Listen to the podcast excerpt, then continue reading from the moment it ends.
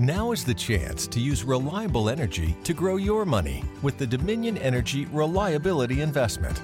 Our new investment product offers competitive returns, no maintenance fees, and flexible online access to your money.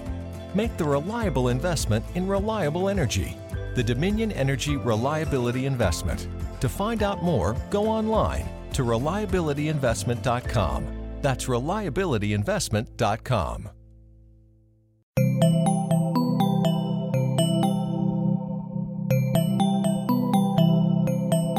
Estás escuchando Posta FM, Radio del Futuro. A continuación, una guía para ordenarte y vivir mejor en Nunca ayudes a nadie.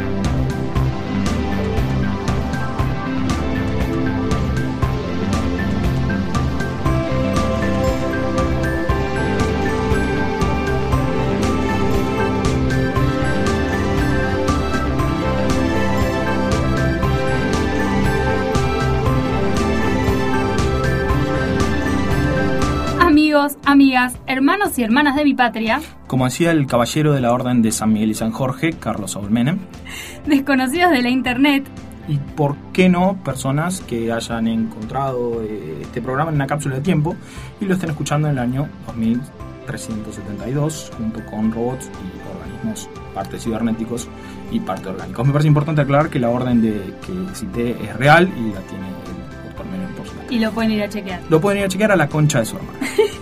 Bueno, bienvenidos al décimo. y tal vez último, no lo sabemos. No lo sabemos. Este puede ser un fin de ciclo, eh, no solo para este podcast, sino para otras cosas también. Eh, décimo y tal vez último, Episodio de Nunca ayudes a nadie, un podcast que hacemos para ayudarte a organizar mejor tu tiempo, tus decisiones, tus finanzas y el universo en general. exactamente. Eh, mi nombre es Santiago Rosa, aunque también me conocen como Oso. Y mi co- nombre es Lucía Francé. mi compañera socia en este emprendimiento y en muchas cosas de mi vida. No sexuales de ninguna manera, no quiero malinterpretar. No mezclemos los hay- tantos. No mezclemos los tantos. ¿De qué vamos a hablar hoy? ¿De qué vamos a hablar hoy? Hoy vamos a hablar, vamos a retomar un tema que mencionamos muy por arriba en el primer episodio, que es la gestión de proyectos. Que para mí es el tema más interesante de todos los del planeta y el más complicado de todos, básicamente porque eh, yo trabajo de eso, y a mí me parece fascinante, y a todos debería parecer fascinante porque yo trabajo de eso. En el, Y aquí se desvela de qué, se devela de qué trabaja el oso. mm, entre otras cosas. Otras cosas. No trabajo Entre exactamente de esto. No, pero digamos que de alguna manera trabajo. Sí, ¿Viste la sí, gente que sí. para explicar su trabajo más de una frase es un estafador? ¿Viste? La- porque alguien te dice, ¿qué trabajas? Soy carpintero, soy, no sé, analista de riesgos minoristas en un banco, soy... Porque te dice, yo estoy un poco con el tema de... No, es un No. estafador. ¿Qué es estar un poco con el tema de? ¿Qué es eso? Como vos ahora, por ejemplo, tatuás, sos arquitecta, pero no dirías, estoy un poco con el tema de los tatuajes. No, soy tatuadora, soy arquitecta, soy otras cosas, a otras cosas. Totalmente. Estoy un poco con el tema y todo lo que tiene que ver con un estafador. Así que yo estoy un poco con todo lo que tiene que ver con la gestión de proyectos de desarrollo de software y cosas más o menos relacionadas con eso. En el primer episodio, cuando explicábamos GTD, Getting Things Done, ya hablábamos de un proyecto, pero en términos muy simples, que es bueno una cosa grande que tenés que hacer que se compone de muchas, de muchas cosas chicas, de muchos pasos. Eh, una definición parecida se puede aplicar, bueno, tanto a la vida personal como a los proyectos que tengas en el trabajo o tu carrera o lo que sea. Eh, un proyecto básicamente, bueno, la definición formal es un esfuerzo, un trabajo temporal, o sea, tiene un inicio y un fin supuestamente definidos, para generar un producto o un servicio o una cosa que antes no existía. Eh, o sea, se diferencia de las operaciones diarias, por ejemplo, no sé, en un banco, la caja del banco no es un proyecto porque todos los días hace lo mismo y tiene el mismo objetivo. Construir una sucursal, diseñar una sucursal o rediseñar el sistema de cajas o desarrollar un nuevo software para la administración de cajas, eso es un proyecto. Y para tu vida hay proyectos obviamente mucho más chicos, como los ejemplos que damos en el primer episodio. Hasta comprar un sillón es un pequeño proyecto porque tiene un montón de etapas, de pasos, etcétera. Mientras tenga un, un inicio y un fin más o menos definidos y tenga un objetivo eh, único, por vez única, es un proyecto y lleva un esfuerzo, por supuesto. Qué difícil. Qué difícil, qué difícil que es vivir. Si alguna vez tuviste un trabajo más o menos en serio, Y acá cortan Acá todos viene, y claro, nos dejan de acá escuchar. cortamos, pues, y- de- No, claro, en yo no, general, esto es no, una gente mierda. de Twitter no, en general trabajo en serio, no, me incluyo, por supuesto, yo no tengo un trabajo en serio ahora. Eh, pero bueno, si tuviste algún trabajo más o menos en serio, seguramente hayas participado en algún proyecto, o gestionado uno, o sido parte de algún proyecto, aunque sea un proyecto chico. Eh, y si nunca tuviste un trabajo en serio, seguro hiciste alguna cosa a la que llamabas proyecto, mal, aunque no lo sea. Viste que las bandas dicen nuestro proyecto, estamos trabajando. Y es, un- es una cosa que no tiene un inicio, un fin temporal, Claro. no tiene un objetivo definido y no tiene un producto único. Pero le llaman proyecto a tener ganas de algo. Pero bueno, eso está mal, No pero seguramente, confundir. no confundir, seguramente hayas participado de algún proyecto y en tu vida en general eh, seguramente hayas tenido proyectos aunque no lo sepas. Como con casi todas las cosas que son importantes para nosotros, ¿qué tan buenos somos administrando proyectos, Lucía? Déjame adivinar. Déjame adivinar. ¿Bastante chotos? Bastante choto, como para casi todo lo que es importante. Para el ser humano es un pelotudo para todo lo que es importante y no tanto para todo lo intrascendente. ¿Cómo convertir videos de gatitos? Compartir videos de gatitos es algo para lo que yo soy muy bueno. Planificamos mal, estimamos mal, se nos escapan cosas, nos adaptamos mal a los cambios que surgen y creemos que todo va bien hasta que descubrimos que iba todo mal y ahí nos agarramos la cabeza y corremos en círculos como una gallina decapitada. Y obviamente no hacemos nada para arreglarlo, No, sino que supuesto. colgamos el proyecto y no lo agarramos nunca No, más. o, o solucionamos el, el problema que surgió en ese momento, o sea, tapamos un incendio con papel, por ejemplo, hasta que no se ve más y hasta que no vuelve a arder no hay ningún problema. Claro. Y la próxima vez volvemos a generar las mismas condiciones que hicieron que se incendiara, eso es el ser humano. Hay varios reportes sobre el estado de éxito de los proyectos. El más famoso se llama Chaos Report, Chaos Report, que está, digamos, especialmente eh, orientado a proyectos de software, que son los que más miden en general indicadores. Este reporte, que lo hace una consultora, creo que sueca, sobre miles de proyectos en todo el mundo, dice que solo el 30% de los proyectos tiene éxito, definido éxito como más o menos cumplir tiempo, más o menos cumplir costo y más o menos cumplir la satisfacción de quien lo iba a usar.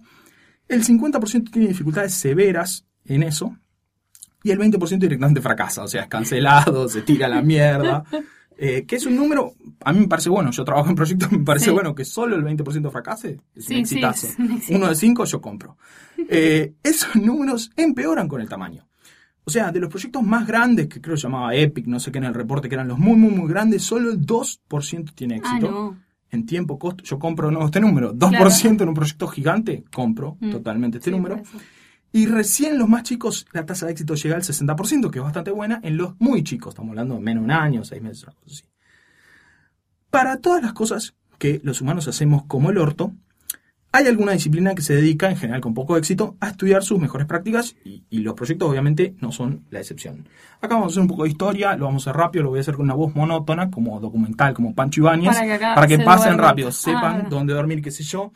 La prehistoria... Dónde dormir. ¿Dónde dormir? Este es el momento de dormir, por supuesto. La prehistoria de la administración profesional de proyectos y la administración profesional del trabajo en general arranca en 1880, 1900 con el Scientific Management de Frederick Taylor, Mm. Los principios de management de Henry Fayol y todas esas cosas que los que estudiamos algo relacionado se supone que deberíamos conocer. Más o menos por esa misma época aparece Henry Gantt con sus famosos diagramas. Amo, lo quiero Amo. él. Diagramas él de Gantt, encanta. los odio los diagramas de Gantt. Están mal vistos en la gestión Los diagramas de Gantt están hechos para romperlos. Claro, por supuesto, están hechos para no respetar. Como casi todo. Pero Todo en, en la vida para todo está hecho para romperse. Ya mucho tiempo después, ya en los 50, la gestión de proyectos se empieza a separar un poco de la gestión del trabajo en general, pero siempre manteniendo ese enfoque, entre comillas, ingenieril del principio, porque casi todos los proyectos eran tipo ingenieril, o sea, construir un puente, una casa, Claro. qué sé yo. La Armada de los Estados Unidos, más o menos por esta década, desarrolla el sistema PERT, que no me acuerdo la sigla, para su performance, no, review, no, performance no decía, para su proyecto del misil submarino Sí. Polaris. Ay, me acuerdo que lo vi esto. Y ahí, claro, Sí, todos sí, lo vimos. El concepto del camino crítico nace de ahí. Ya en el 69 fundan el Project Management, Management Institute en Estados Unidos, que hoy es la institución más grande del mundo en lo que tiene que ver con metodologías de gestión de proyectos y certificación de Project Manager, con la que estoy intentando eh, certificar yo, y todo ese kiosco hermoso porque cobran 400 dólares por dar un examen en una computadora. Eso, es- ahí terminamos con la historia, si se pueden dormir, volvemos a hablar en serio. Arriba. Ahí va, va, va, va. Concepto más importante para gestionar un concepto es, para, oh, para gestionar un proyecto, es el de la triple limitación, o el triángulo de las restricciones, que son alcance, costo y tiempo. No sé si escuchaste alguna vez la famosa frase, Bueno, bonito y barato. elija BBB. solo dos, claro, bueno, rápido y barato, elija solo dos. Mm. O sea, dos con suerte. Significa, obviamente, que si quieres hacer más cosas vas a tener que gastar más plata o tardar más tiempo. Si quieres gastar menos plata vas a tener que hacer menos cosas o tardar más. Y así sucesivamente con todas las combinaciones que no vamos a detallar acá. Los factores se limitan entre sí, aunque la mayoría de la gente parezca no entenderlo. Si alguna vez trabajaste en un proyecto, te vas a dar cuenta de que siempre es, tenemos este cronograma, vamos a agregar dos cosas más, el cronograma no se va a modificar, el costo La no se va a modificar. Porque la triple restricción, que es la base de toda la gestión profesional de proyectos, no existe para el 99% de la Claro. gente que gestiona proyectos que parece no comprender que hacer más cosas tarda más tiempo o en el mejor de los casos cuesta más plata. Porque en el mejor de los casos, que aunque esos tres factores se condicionan entre sí, no significa que sean intercambiables automáticamente. Ya en el 75, creo, Fred Brooks, un, un tipo que dirigió un montón de proyectos clave en IBM, escribía The Mythical Man Month, o sea, el, el- la no es hora hombre, la hora mes eh, mítica. Eh, Que eso que dicen esto no va a llevar tantas horas hombre, entonces claro, pongo más hombres, me lleva menos, Menos horas. horas. Bueno, no funciona así en la vida, porque agregar gente a un proyecto no necesariamente le acelera, por muchas razones.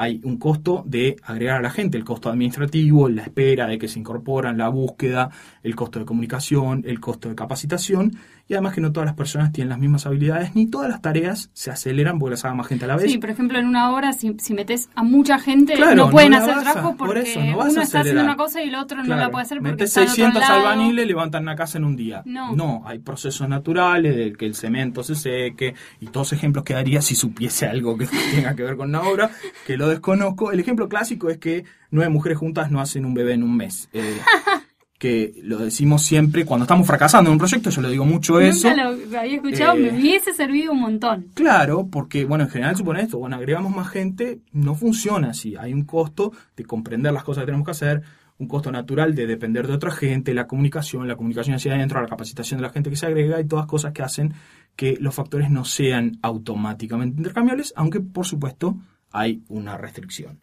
Siguiendo con conceptos básicos de la gestión de proyectos, se dice que un proyecto tiene cinco fases. La primera es la iniciación, que es donde se analiza la viabilidad económica y la necesidad del proyecto, para qué lo queremos hacer, y se consigue aprobación de los que lo tienen que bancar, los sponsors, los que tienen que poner la plata o dar el ok. Sí, acá estamos todos en pija. Claro, en general este- esta fase no sucede, sentimos. no se analiza la viabilidad Claro. económica ni la necesidad del proyecto, se analiza primero la- el deseo de hacerlo. Claro, cuando yo digo que quiero hacerlo, siento que va a salir bárbaro. Por supuesto. Que nunca nada me va a salir Necesitamos mal. un nuevo sistema de cajas. ¿Por qué razón? Sí. porque es una buena idea hacerlo, porque me gustan las cosas nuevas, porque ¿cuál es la viabilidad económica? ¿Cuánto suponemos más o menos grosso modo que va a costar? ¿Qué beneficio económico va a traer? Eso en general no se hace. ¿O con qué proyectos compite? Acá se supone que en la iniciación uno compara contra otras opciones y analiza el po- posible retorno de la inversión de los distintos proyectos. No, no se hace nunca en general, es la fase inexistente, pero una de las más importantes. La segunda fase, una de las más importantes, de las que peores se hace, planeamiento, que es donde justamente, claro, cuanto más importante menos se hace, que es donde justamente se planea todo. ¿Qué se va a hacer? ¿Quiénes lo van a hacer? ¿Con qué recursos? ¿En qué orden? ¿En qué fechas? Etcétera. Con Bueno, una tasa de error a de- altísima. a la demolición dale y Claro, todo con el siete dedo. días. No, ponele cinco, siete todo con el dedo mucho. y por supuesto que, que planificando mal. Eh, las personas somos bastante malas para planificar, como, como decimos siempre, optimistas, no tenemos en cuenta los errores, un millón de cosas. Después la fase de la ejecución, que es bueno, donde se hacen las cosas que se supone que tenemos que hacer, no hay mucho para explicar. La fase del control, el monitoreo de control, que es el seguimiento de que las cosas que estamos ejecutando no se hayan alejado del plan, que se hace durante toda la vida del proyecto, y las acciones para corregir esos posibles desvíos. Y la última fase, que tampoco se suele hacer, es la fase, la que se suele hacer en general, la ejecución. Esa no falla nunca, pues si no, no habría proyecto, aunque se haga mal. El control se hace más o menos, las otras o no se hacen o se hacen mal. Y el cierre, que es cuando se completa todo, se obtiene el ok final, se arreglan las disputas, si las hubo con algún contratista o qué sé yo, y se analiza el grado, el, el nivel de satisfacción y los pagos, si es que hay pagos pendientes. Después, bueno, tal vez la herramienta más importante para gestionar un proyecto eh, es la WBS Work Breakdown Structure, que es la estructura de descomposición de trabajo, que es básicamente la descomposición de todas las cosas que hay que hacer para lograrlo y en qué otras cosas más chiquitas se subdividen. Ponerle que tener que hacer una fiesta, bueno, está el tema música, el tema bebidas, el tema invitados, el tema lugar. Cada uno de esos temas se divide en otros hasta llegar a un tamaño de cosa donde ya me siento cómodo estimando cuánto va a tardar o costar. Si yo digo cuánto me lleva el tema invitado, no tengo ni idea, probablemente lo estime como el orto, pero en cambio si bajo hasta hacer una lista, contactar y qué sé yo, me sienta cómodo planificando cada una de esas tareas individuales. Obviamente que una cosa no puede estar en más de una caja y todas las cosas tienen que estar en alguna. Si no está en la WS, no es parte del proyecto ni requisito para ninguna parte del proyecto. Cuando hablamos de cosas, cosas que tienen que estar, no estamos hablando de acciones, sino de productos. O sea, no debería ser tipo llamar a Juan, sino obtener el ok de todos Claro. los proveedores, ponele.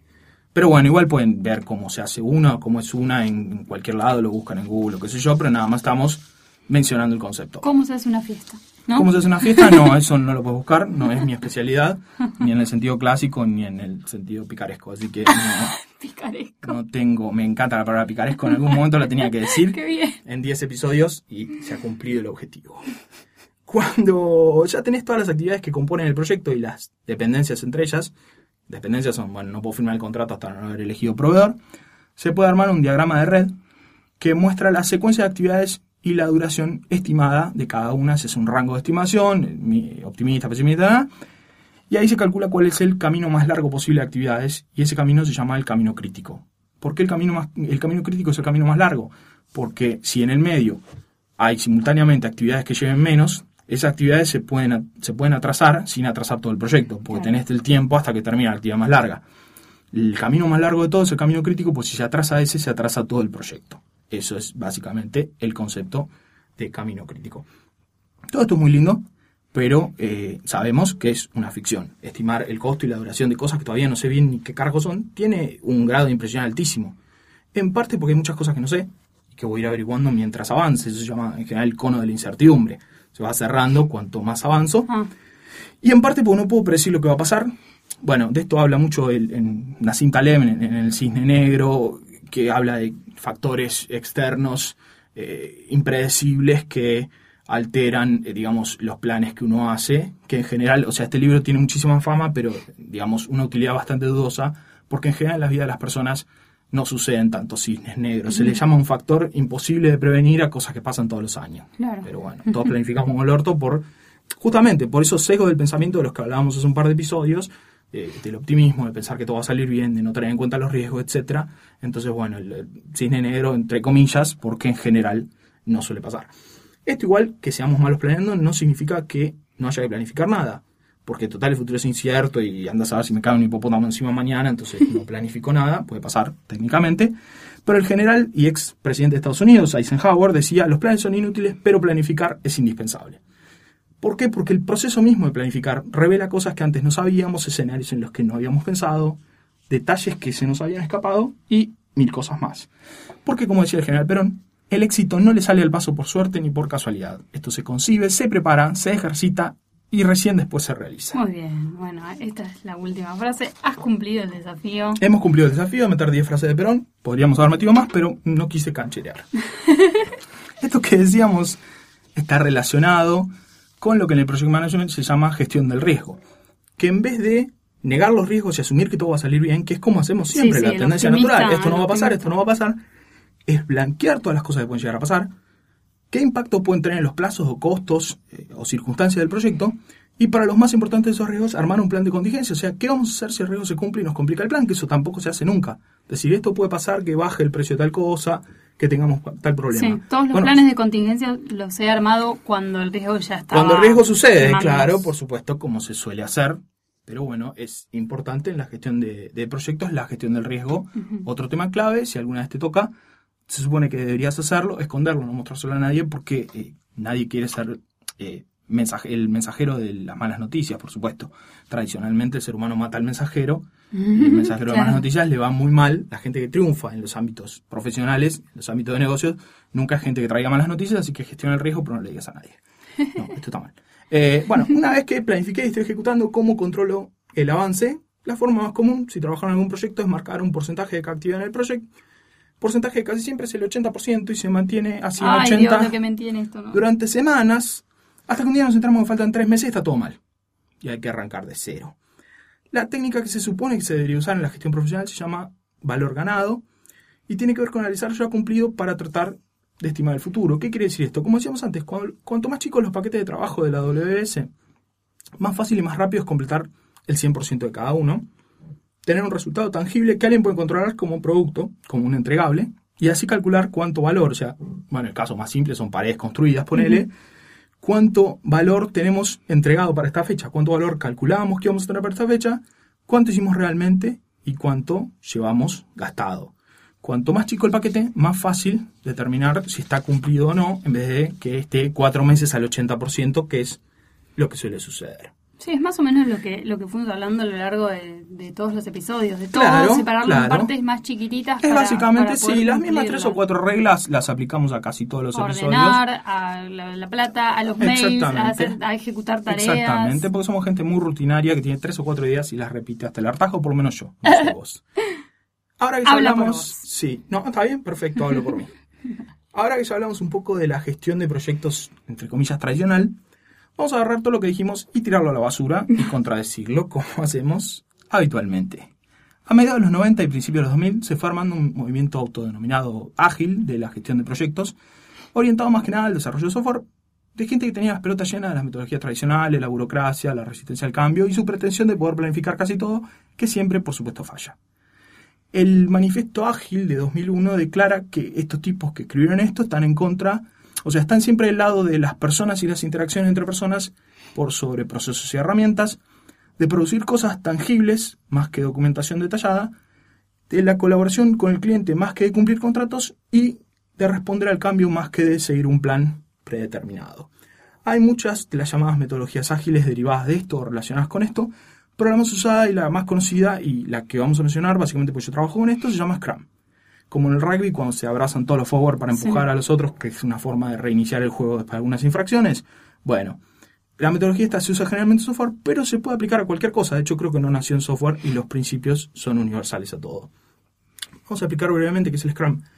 Reconoce en principio que los requerimientos cambian de cualquier proyecto y que negar eso es estúpido y genera más problemas que soluciones. Entonces la idea de una primera fase donde se va a planificar todo y vamos a tener todo lo que vamos a hacer y después nos limitamos a ejecutarlo es mentira, no existe. Entonces directamente hay que asumir que no es verdad y no comportarse como eso. Entonces lo que intenta es gestionar ese cambio de la forma más dinámica que sea posible sin arruinar tampoco la productividad.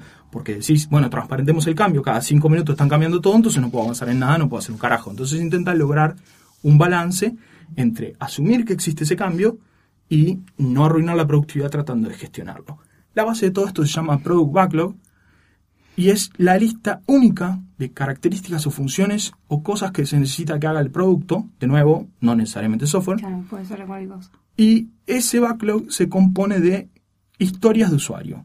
Historias de usuario son un pequeño pedazo de funcionalidad que se puede implementar en uno, dos, tres días de trabajo y tiene que estar hecho o no hecho. O sea, es binario esto. O está o no está. No puede estar al 13%, al 77% ni nada. O está o no está. Ese backlog se prioriza junto con el cliente para saber qué cosas tenemos que ir haciendo primero y se puede repriorizar. O sea, ponele que estemos haciendo, no sé qué ejemplo, obviamente todo lo que se me ocurre es el software porque yo trabajo con eso y no tengo imaginación, pero ponele que estemos, eh, no sé, reacondicionando una casa, Mm. ¿sí? Entonces vos podés, no sé, eh, elegir las alfombras, colocar las alfombras, eh, eh, terminar con, no sé, la calefacción, boludeces así, un montón de cosas, esas cosas pueden ser docenas o cientos, pero el que las prioriza es el usuario. Con lo cual después no puede quejarse de la planificación. Claro. O sea, no están las alfombras porque vos dijiste que querías resolver la calefacción. Simple. No querés hacerlo, repriorizamos, no hay ningún problema. Vos sos el dueño de esto, el único dueño que hay esto. Por supuesto que esas historias tienen que ser lo suficientemente chicas como para que pueda implementar varias en un tiempo reducido. Porque si una de las historias es resolver el tema de la casa, y bueno, boludo, Claro. llevar seis meses. Una historia usuario no es una función o característica entera. Esto es muy importante para trabajar con esta metodología. O sea, rara vez una historia refleja la versión final de una cosa. Cada historia es una versión preliminar o un incremento sobre una versión anterior para que puedas ir construyendo el producto incrementalmente, no en orden. ¿Qué quiero decir con esto? No es primero las ruedas de una Ferrari, después los ejes de una Ferrari, después la carrocería y así. Es primero, no sé, un skate, algo en lo que me pueda desplazar rápido. Primero, lo, más elemental es, por ejemplo, en el caso de la casa, bueno, primero cerrarla, o sea, la seguridad es lo primero que hay que asegurar, las puertas, que todo eso esté. Después el techo para que si alguien se tiene que quedar algún día, por ejemplo. ¿Sí? O sea, en cuanto a lo que es más prioritario, versiones preliminares. La puerta tal vez no es la que vas a tener en, en seis ciclos después.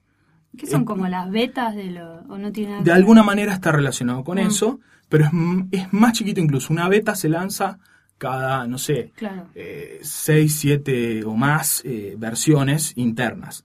Esto es tener versiones de todo muy, muy rápido, Mm. con versiones preliminares de cada una de las cosas. Esto parece un desperdicio de tiempo, porque decir hice la puerta 20 veces, pero en realidad está súper demostrado que es mucho menos el tiempo que perdés haciendo versiones incrementales y probándolas que haciendo en tres meses la versión final final de la puerta, que cuando el tipo llega al baño va a decir esta puerta era una cagada y no me servía. Sí, no sé, se me choca con algo. Por eso, exactamente. Ah. Exactamente. Pero decíamos, son, cada historia es una versión preliminar y cuando termina, no sabemos. Cuando termina, cuando estás satisfecho con esa versión o esa cosa. El trabajo, para lograr esas cosas, se divide en periodos fijos de dos o tres semanas que se llaman sprints, como una carrera. Y para abrir un sprint se juntan los que van a hacer el trabajo con el que administra ese backlog, esa lista de cosas, que se, bueno, se le llama Product Owner habitualmente. Ese tipo presenta las historias, las discuten para ver qué es cada una, cómo hacerla y cuándo se considera cumplida. Esto es importante también, decíamos que las metodologías ágiles rechazan los enfoques documentales, tipo te entrego un documento así de 500 páginas y si no lo hiciste, hiciste algo que falta, es tu culpa. Acá se conversa, se discute, se discute cómo lo vamos a hacer, todos estamos de acuerdo, anotamos cuál es, o anotamos o discutimos cuál es el criterio de aprobación, o sea, ¿qué se considera hecho esto? Mira, cuando hay una puerta que no la puedo abrir en menos de 15 minutos, un tipo a menos que tenga eh, la llave o algo así, se considera cumplida. Bueno, presentamos las historias, qué es, cómo la vamos a hacer y cómo, digamos, cuál es el criterio de aprobación. La planifican los que lo van a hacer, no los otros. Esta es una otra diferencia fundamental. Las personas que van a hacer planifican. Los que no van a hacer no planifican nada. El método de planificar se llama Planning Poker. Es interesante porque, ¿cómo funciona? Se entrega una serie de tarjetas, las mismas tarjetas con puntuaciones a cada usuario. Se discute la historia y cada uno de los usuarios muestra a la vez una tarjeta con lo que cree que es la no, puntuación. muy genial. Pero no pueden ellos discutir antes Sí, claro. se ponen sobre la mesa. Si hay diferencias menores, tal vez se consensúa un puntaje. Si hay diferencias mayores, se discute. Se rediscute por qué consideraste esto y porque no conozco, no sé cómo se hace lo de la puerta, porque soy muy choto haciendo esto, porque tenemos problemas con el proveedor de puertas, por lo que sea. Se rediscute y una vez que se rediscute se vuelve a puntuar así hasta que más o menos ha aparecido. Cuando se vuelve a puntuar, ese es el puntaje que se le pone. Y en base al costo de cada una se decide cuántas van a implementar en este sprint. O sea, en cuando termine estas dos semanas de trabajo, vamos a tener terminadas estas cinco cosas, estas cuatro cosas. Terminada es terminada. No es la versión final, pero por lo menos lo que dice que hay que hacer, lo tiene que Lo hacer. que hacer. ¿sí? Después, durante esas dos o tres semanas, se dedican a implementar las historias que acordaron. Cada uno dentro del equipo elige cuáles quiere quedarse o negocia entre ellos quién es el más apto. No hay alguien que asigne el trabajo. Los equipos son en general autoorganizados, autoadministrados. Por lo menos en estos casos eh, está bastante comprobado que eh, aumenta el, el- el nivel de motivación. No hay reuniones de avance en el sentido Qué tradicional. No hay reuniones de avance en el sentido tradicional, se hace una reunión diaria, pero es de 10-15 minutos. La gente tiene que estar parada, porque si estás demasiado cómodo, tendés a hablar más, y no se pueden discutir los temas o las soluciones. Lo único que puedes decir es, ¿qué hiciste ayer? ¿Qué planeas hacer hoy? ¿Y qué obstáculos estás teniendo para avanzar? Esto es importante porque hay un rol de una persona que se llama Scrum Master, que es quien debería remover esos impedimentos. Otra de las claves de la metodología es que la gente se dedique a lo que sabe. O sea, un arquitecto tiene que trabajar de lo que sabe hacer, no de lidiar con un proveedor. Un, un desarrollador de software tiene que trabajar de lo que sabe hacer y no lidiar con que no le dan los accesos a tal servidor o que no le instalan tal programa. Todos esos temas los debería gestionar otra persona. Y durante esas dos semanas no se aceptan cambios. Ningún cambio. Se hace lo que se discutió y, salvo, bueno, casos muy extremos, ya me diga esto, no lo hagamos, pero no debería nunca pasar. No se aceptan cambios, no se aceptan mejoras. Se hace lo que se discutió. El sprint está blindado, se llama. Solo se puede hacer lo que se acordó que se iba a hacer, sin modificaciones, ni repriorizaciones, ni deberían entrar cosas nuevas, ni nada. El resto del backlog se puede repriorizar, por supuesto, porque acordate que quedan docenas o cientos de cosas. Todo el resto se puede repriorizar, pero para el próximo. Lo acordado se termina o se termina. Cuando termina el plazo, se cierra ese sprint. Y ahí nos juntamos a ver de las cosas que se hicieron, cuáles están hechas, de las cosas que, que había que hacer, cuáles historias están cumplidas y cuáles no. No importa que no se haya terminado, esto también es importante. En un concepto se llama time boxing. El tiempo son dos, dos semanas, tres semanas lo que hayamos discutido, pero cuando terminan esas dos, tres semanas, terminó el sprint. Si no tenemos nada cumplido, es un fracaso completo, pero no se estira dos, tres días más. Claro. ¿Por qué es esto? Porque justamente para no estirar los plazos y porque si vos ponele habías acordado que ibas a hacer 10 historias, es muchísimo mejor haber terminado 3 al 100% que tener 10 al 30%. Es un fracaso Claro. completo. Sí. Porque acuérdate que acá los estados son binarios. ¿Está cumplida o no está cumplida? No hay 77%, 33% ni nada. Todas las historias que estén listas se incorporan a la última versión del producto, producto que puede ser cualquier cosa, puede hasta ser un documento. Estamos escribiendo un reporte, un informe, lo que sea, no importa. Se incorpora a la última versión del producto para que el cliente lo pueda ver semana tras semana y sepa exactamente en qué estamos trabajando. Cómo lo estamos haciendo, qué vamos a hacer y pueda comunicar si le gusta o le falta algo de lo que hiciste, pueda agregar cosas o pueda repriorizar cosas. ¿Cuáles son las ventajas de esto? Bueno, primero que, como decíamos, el cliente está totalmente involucrado en la planificación. Lo que no está es porque él lo puso más abajo. Si algo tarda es porque no lo puso lo suficientemente arriba. Segundo, que la priorización se puede ir cambiando dinámicamente. No tenés que hacer un gran plan, firmar en marzo y te lo tenés que comer hasta noviembre. Tercero, se puede ir controlando el progreso y con eso los retrasos y los errores casi en tiempo real. Acá no está la mentira del 80% porque cada historia está hecha o no está hecha y en el peor de los casos la planificación falla dos semanas. Claro. Porque Sí, sí. el sprint anterior sabemos que está.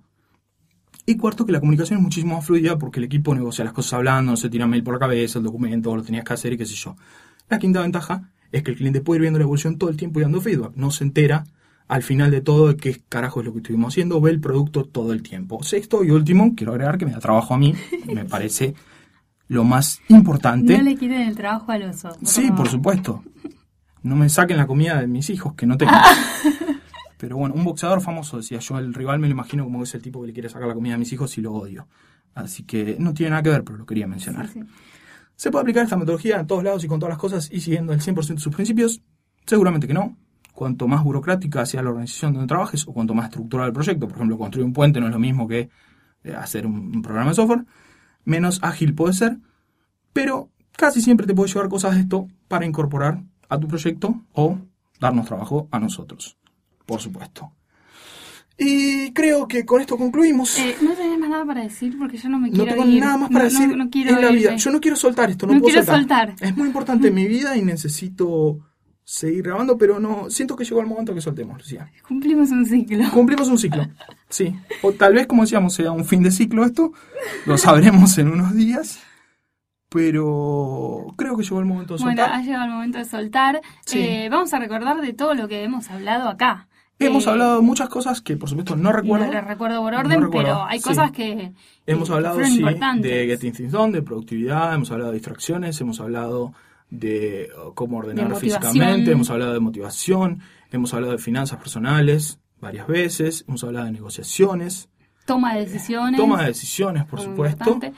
y Eh, seguramente alguna que estemos olvidando y esté mal. Sí, pero Pueden bueno, pueden escucharnos si no por nos supuesto, escucharon. eh, los anteriores o pueden irse a la concha de su madre, no me tienen ningún cuidado porque estamos terminando acá. Las dos opciones son gratis. Y las dos opciones son gratuitas y válidas. Espero que hayan disfrutado este proceso. Eh, los vamos a extrañar, así que nos Lo pueden escribir. extraer. eh, Y si no han disfrutado este proceso, deberían replantearse por qué escucharon 10 horas de algo que no disfrutaban. Es un- algo no, que les dejo no, yo no creo para la que lo piensen, para que lo piensen y lo apliquen a distintos órdenes de la vida. No estiremos de más, no me gustan las despedidas. No, bueno, yo, yo siempre suelo eh, estirar las, despe- Sí, las despedidas. no, no, no. Bueno, que nos escriban si, si Sí, tienen algo para por decirnos. a- No sabemos si les vamos a contestar. No vamos a, contestar. vamos a- ah, sí, vamos a contestar. Nunca arroba posta.fm. Estos son los nervios del final. Yo sé que vos no podés soltar, Lucía, yo tampoco, así que vamos a obligarnos. Nos veremos alguna otra vez, tal vez, o no, Si firmamos, nunca ayuden a nadie. y nunca ayuden a nadie.